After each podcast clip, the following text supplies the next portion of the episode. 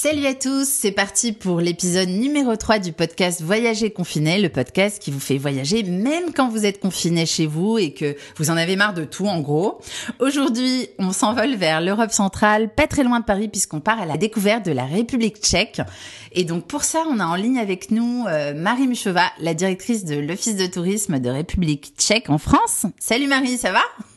Salut Salia, bonjour, bonjour à tout le monde, j'espère que vous allez tous bien. Ça fait à peu près trois semaines qu'on est confinés là. Euh, toi aussi j'imagine, à Paris apparemment Absolument, je suis confinée dans mon, dans mon appartement parisien.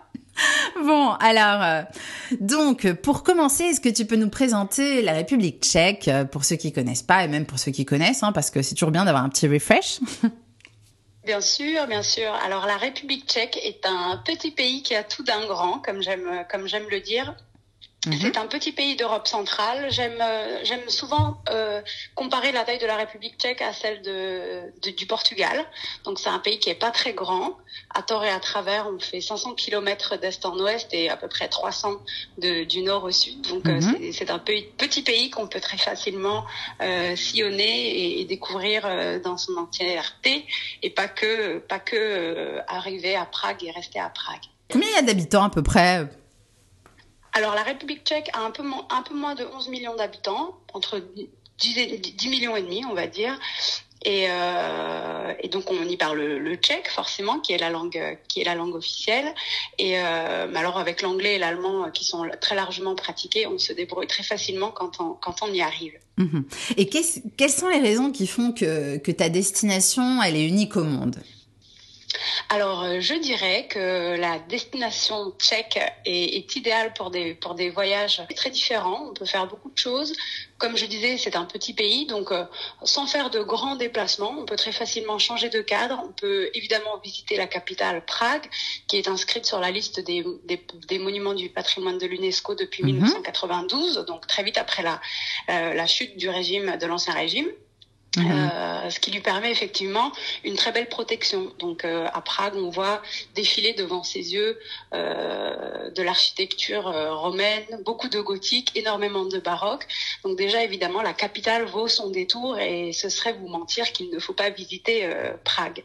Mais ensuite, comme je disais, justement comme c'est un pays qui est relativement petit, ah on peut très facilement s'évader et aller, aller visiter un des quatre grands parcs nationaux et faire une randonnée dans la dans la nature alors on n'est évidemment pas sur des montagnes euh, comme la France ou, l'Italie, on est sur des moyennes montagnes que je comparais aux Vosges, euh, ce qui permet bah, de très facilement voyager avec des petits enfants par exemple, ou des enfants de bas âge.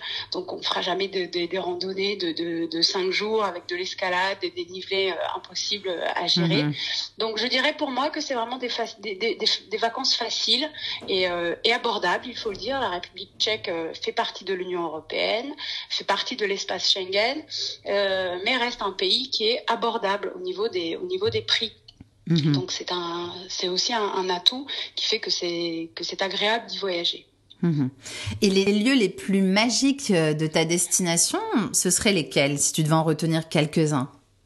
Alors, dans un premier temps, donc mis à part Prague que ah qu'on connaît sûrement, je parlerai des villes thermales dans la Bohème de l'Ouest, donc quasiment sur la frontière avec euh, nos chers voisins allemands.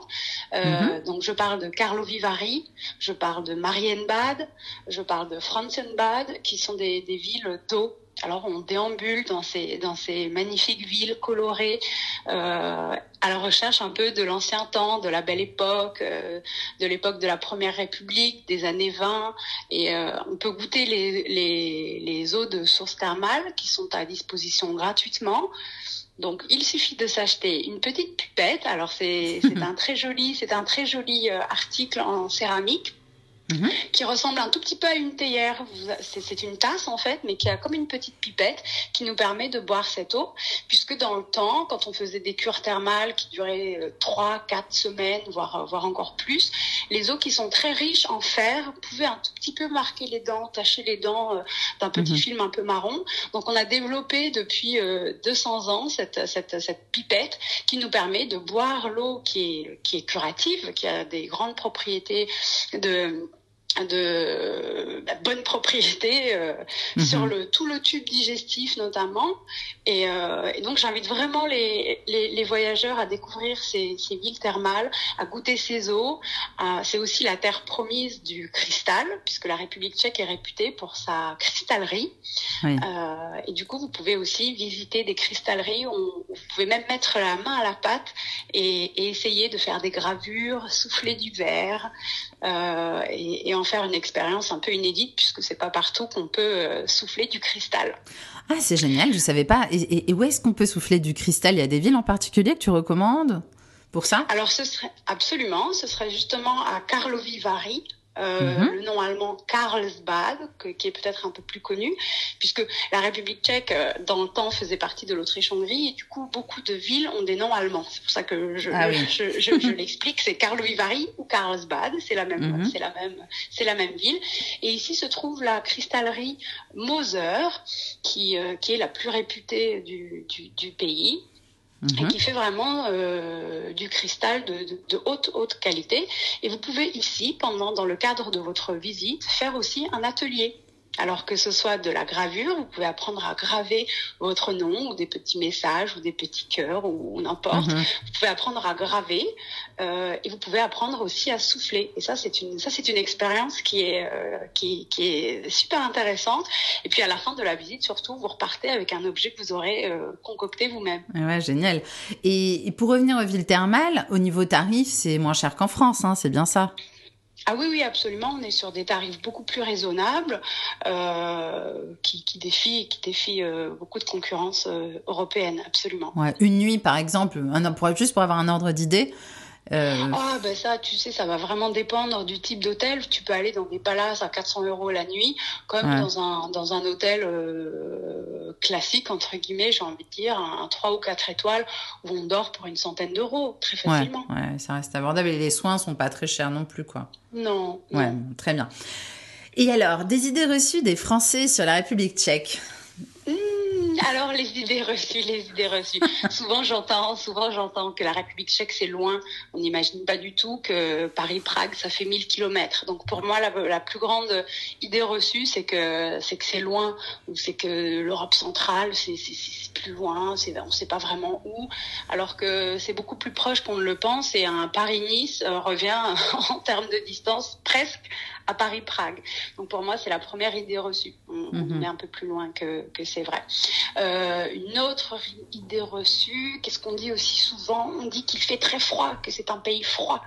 Et -hmm. euh, alors c'est vrai ou c'est vrai oui et non, puisque c'est vrai en hiver. D'habitude, on, on, a des hivers. Alors, mis à part celui-ci, cette année, on a eu un hiver. Personne n'a vraiment compris ce qui s'est passé. Il n'a pas beaucoup neigé. Il a dû geler deux fois. Mais d'habitude, c'est vrai que les hivers sont un peu froids. Mm -hmm. Mais en revanche, les étés sont très chaud, puisqu'on parle d'un climat continental. On est très loin du, de tout océan, euh, mmh. ce qui fait que les températures euh, sont pas euh, sont assez disparates. Voilà, sont mmh. assez disparates. Donc on va avoir des, des températures très basses l'hiver, d'habitude, hein, encore une fois, pas cet hiver, et, et, des températures très hautes en été. Les canicules se font se font se font pas rares. Mmh. Et pour se baigner, si on veut, il y a quand même des piscines, il y a des lacs. A, brièvement, est-ce qu'il y a des endroits? Alors oui, la République tchèque n'a pas de mer. C'est bien le, c'est bien la seule chose que je dis souvent qui nous manque. C'est, c'est, c'est dommage qu'on n'ait pas de mer. Euh, mais du coup, rien n'empêche les, les Tchèques et nos, et nos visiteurs de, de se baigner.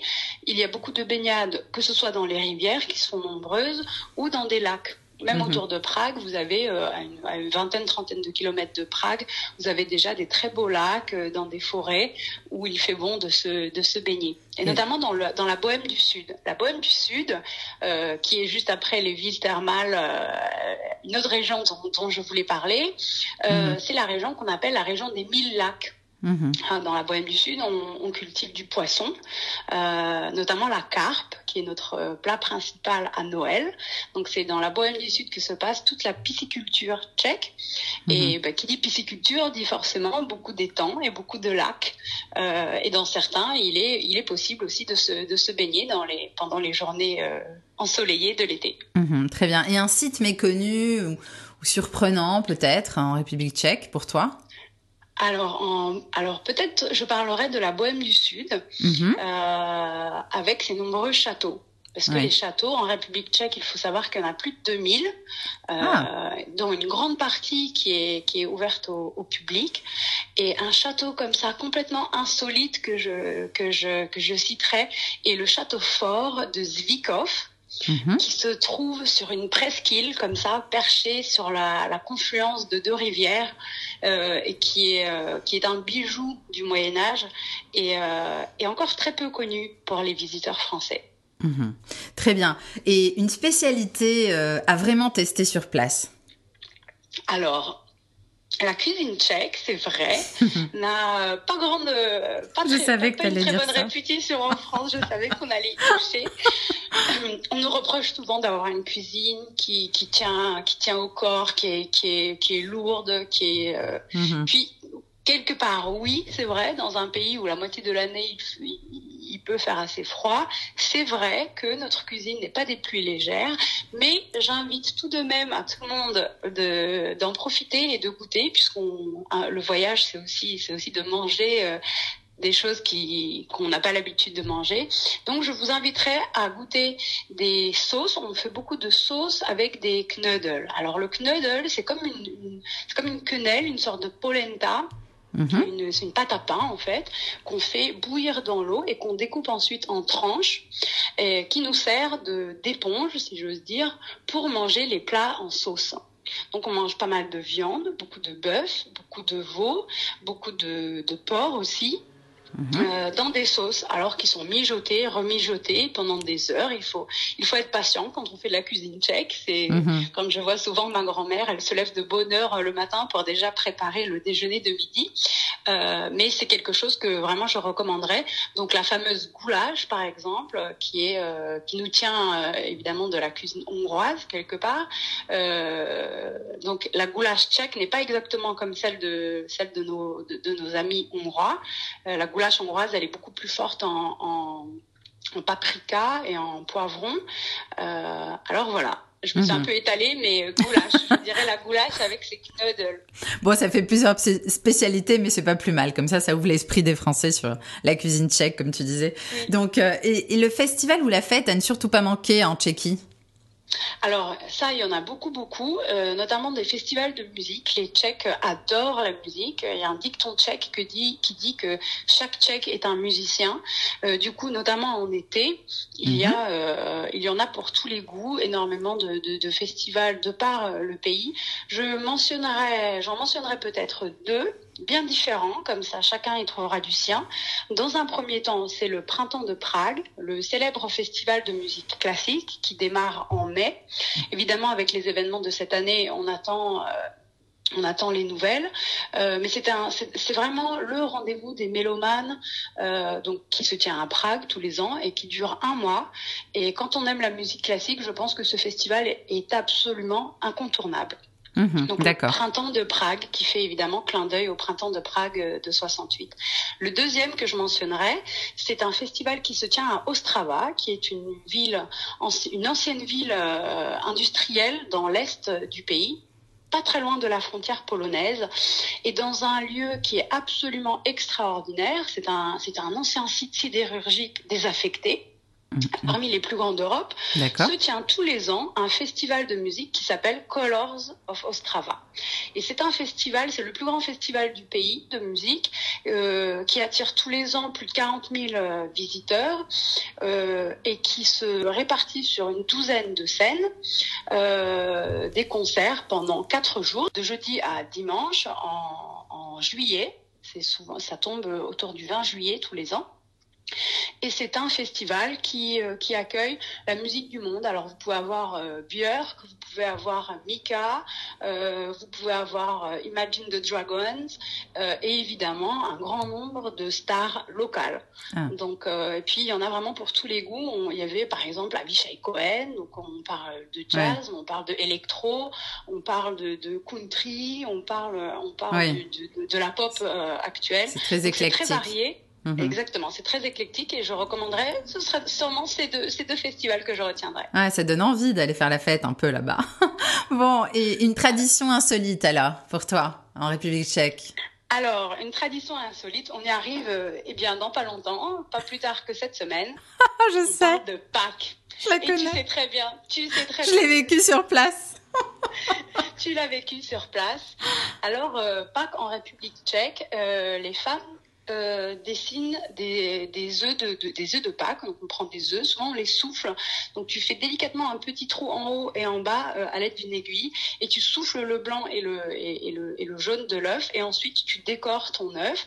Alors, il y a soit des moyens euh, très ancestraux, tu fais bouillir l'œuf dans de dans, dans dans Mhm. des dans des pots d'oignons qui donnent une très belle couleur ocre aux, aux œufs et ensuite à l'aide de de cire tu, vas dessiner dessus des très beaux ornements euh, qui, Mhm. qui nous viennent de nos de nos ancêtres. Bon. Donc ce sont c'est la partie des filles. La partie des filles donc on s'amuse à, à dessiner les œufs. Les garçons en attendant ils vont dans les bois et ils ramassent des petites branches de, de saules pleurantes et ils vont en faire des sortes de fouets. Et c'est là que ça devient vraiment insolite. On peut dire ça. lundi- Ah oui, oui. Donc le lundi de Pâques, les garçons qui ont tressé leur... euh, Alors c'est toute une, c'est toute une méthode. Les papas apprennent ça à leurs euh, garçons, puisque c'est des fouets qu'on fait avec euh, huit branches. Donc c'est une tresse assez particulière. euh, et on- les garçons doivent apprendre à, à- à la- à les tresser. Et ensuite, ils vont, et puis là, c'est comme ça, ils vont fouetter les filles pour leur demander les œufs. Voilà. Donc c'est du porte-à-porte, si je me souviens bien. C'est absolument du porte-à-porte. Alors évidemment, dans les grandes villes, c'est une tradition qui a tendance à, un tout petit peu à disparaître et, et elle est réservée en, en famille. Mais quand vous allez dans les campagnes, dans les petits villages, eh ben, les petits garçons, ils se baladent en, en bande comme ça. Ils ont tous des petits paniers. Ils toquent à la porte, ils rentrent parfois un peu violemment, ils vont fouetter les mamans, les grands-mères, les petites filles et les grandes filles pour ramasser les œufs. Et puis on dit que euh, eh bien que toutes les filles doivent être euh, fouettées à Pâques pour euh, maintenir leur beauté et leur santé. Voilà. Et en échange, elle donne les œufs, bien sûr. C'est ça l'idée. Et en échange, elle donne des œufs et je laisse euh, la place à l'imagination de toute la symbolique euh, du printemps Oui. que, euh, que cela apporte, évidemment. Et oui. Bon, c'est très drôle cette tradition. Pour l'avoir vécu, c'était vraiment incroyable parce que j'ai vu les petits fouets, j'ai vu les œufs. C'est, vraiment quand même bien pratiqué. Et puis on était dans la campagne, effectivement, avec toi à ce moment-là. Donc j'ai pu, pu le voir euh, in situ, comme on dit. Et, Absolument. et me le, que tu avais en plus emporté un petit fouet. Oui, oui, je l'ai toujours d'ailleurs. Moi, j'ai inversé la tradition. Si un mec qui m'embête, je le tape. Il faut dire que dans l'après-midi du lundi de Pâques, les filles ont le droit de se venger sur les garçons et elles les arrosent d'eau froide. Ah, c'est bien Et ça. donc, les filles prennent un peu leur revanche dans l'après-midi, puisque dans la vraie tradition, les garçons n'ont le droit de le faire que le matin, dans le, avant, avant midi. Donc, les garçons doivent se lever tôt le lundi de Pâques. Voilà. Et ils en prennent cher dans l'après-midi. c'est drôle. Bon, et le rapport qualité-prix de ta destination, il est super intéressant, je crois. Oui, oui, oui. Alors, sans vouloir euh, dire que la République tchèque est low cost, puisque ce n'est plus vraiment, ce ce n'est Mhm. plus vrai. Ça a été, il y a encore 10 ans, euh, 15 Oui. ans, c'était beaucoup moins cher, évidemment. Euh, et le pays qui économiquement se porte très bien, et bien évidemment les prix ont tendance un tout petit peu à, à- à grimper, mais ça reste euh, encore une fois très abordable pour un pour un visiteur français. Vous allez, euh, pour vous donner un, titre d'exemple, vous pouvez aller à l'opéra pour, pouvez avoir une place d'opéra à une quarantaine d'euros. Euh, quand vous arrivez à l'aéroport de Prague pour euh, retrouver le, le centre en taxi, vous en avez pour euh, à peu près 25 euros. Euh, quand vous mangez au restaurant, euh, vous en avez pour euh, 10, 15 euros maximum par tête, euh, Mhm. le plat entier compris. Donc je pense qu'au niveau des tarifs, on reste encore à peu près, euh, à peu près euh, compétitif, ou même, même très compétitif Oui, par rapport à absolument. la France. Et deux adresses coup de cœur pour toi? Alors, deux adresses coup de cœur. Donc, la première, ce serait un hôtel français qui s'est installé à Prague euh, il y a un peu moins de deux ans. C'est euh, la fameuse chaîne Mama Shelter. Oui. Euh, Oui, très donc, connu. euh, le Mama Shel- oui. Donc le Mama Shelter s'est installé à Prague dans le quartier absolument branché du 7e arrondissement. Mhm. Euh, donc euh, j'invite euh, j'invite les Français qui, qui viennent là-bas à y séjourner puisqu'on reste fidèle à la tradition Mama. Donc c'est très cosy, très branché, très couleur. euh, Oui. c'est c'est vraiment, c'est vraiment un, un- un cadre très beau. Et en même temps, euh, vous vous trouverez dans un quartier qui est des plus branchés de Prague. Alors, très facilement euh, joignable pour aller au centre de la ville, pour, euh, pour visiter aussi les incontournables euh, qu'il faut voir, le château, le pont Charles et tout le premier arrondissement. Mais on reste au cœur d'un quartier très arty, très branché, très bobo, qui mérite complètement le détour. Et souvent, quand on visite, on a tendance à oublier ces quartiers euh, qui sont Oui. très authentiques et très vivants. Donc, pour moi, ce serait le Mama Shelter. Et la deuxième adresse, ça, c'est vraiment une pépite euh, presque secrète. Mhm. Euh, quand vous allez au centre de Prague, donc vers la place de, la, de Venceslas, qui est le patron du pays, vous tomberez sur un, un, un ancien palais qui a été construit par le grand-père de Václav Havel, qui était le premier président de la République tchécoslovaque en D'accord. 90, qui était architecte. Et il a construit ce palais. C'est une, c'est un palais, c'est pas, c'est une galerie marchande plutôt. C'est une galerie marchande. Et sur son toit, Oui. il a été ouvert il y a un an de ça, un magnifique rooftop. un Génial. bar. Mais le rooftop, il est juste énorme.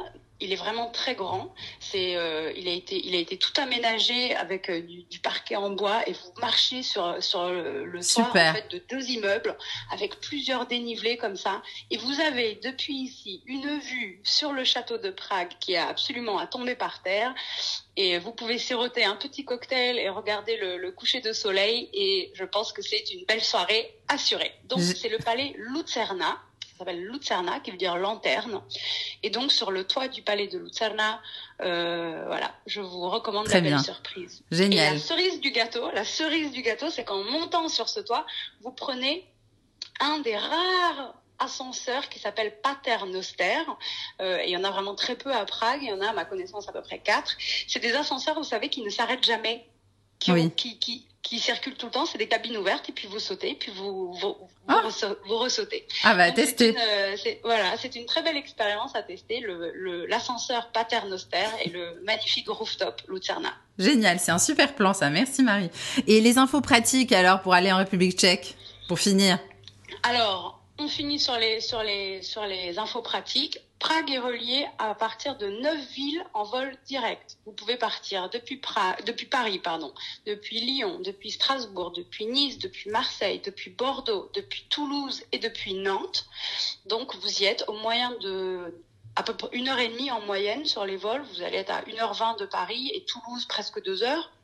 Donc, euh, donc voilà pour, euh, pour euh, la liaison. Comme je disais, c'est l'espace Schengen, donc votre simple carte d'identité vous suffira. Et dernière chose super importante, la République tchèque n'est pas passée à l'euro. Donc, Mhm. il faut se procurer les couronnes tchèques, qui est la monnaie locale, euh, au moyen de 1 euro qui fait 25 couronnes à peu près. Voilà. Et je recommande de retirer en arrivant à l'aéroport, c'est le moyen le plus sûr pour se procurer les couronnes. Merci beaucoup euh, Marie pour tout, euh, ces, ces- toutes ces infos sur la République tchèque. On a, on a vraiment envie d'y aller. Tu nous as fait vraiment voyager dans ton pays là. Et, et puis j'espère qu'après le confinement, bah, tous ceux qui nous ont écoutés, ils auront un petit, ils auront faire un petit tour chez toi. Voilà. Je serais ravie, je serais ravie. Prenez tous soin de vous dans cette période un peu particulière et à très vite en République tchèque, j'espère. Et oui, petit site internet peut-être pour ceux qui ont envie de- d'explorer ça et de préparer tout ça. Bien sûr, www.visitechrepublic, tout en anglais.com. Allez, merci Marie, à bientôt et bon confinement. Ciao. Oui, vous aussi. Bon confinement.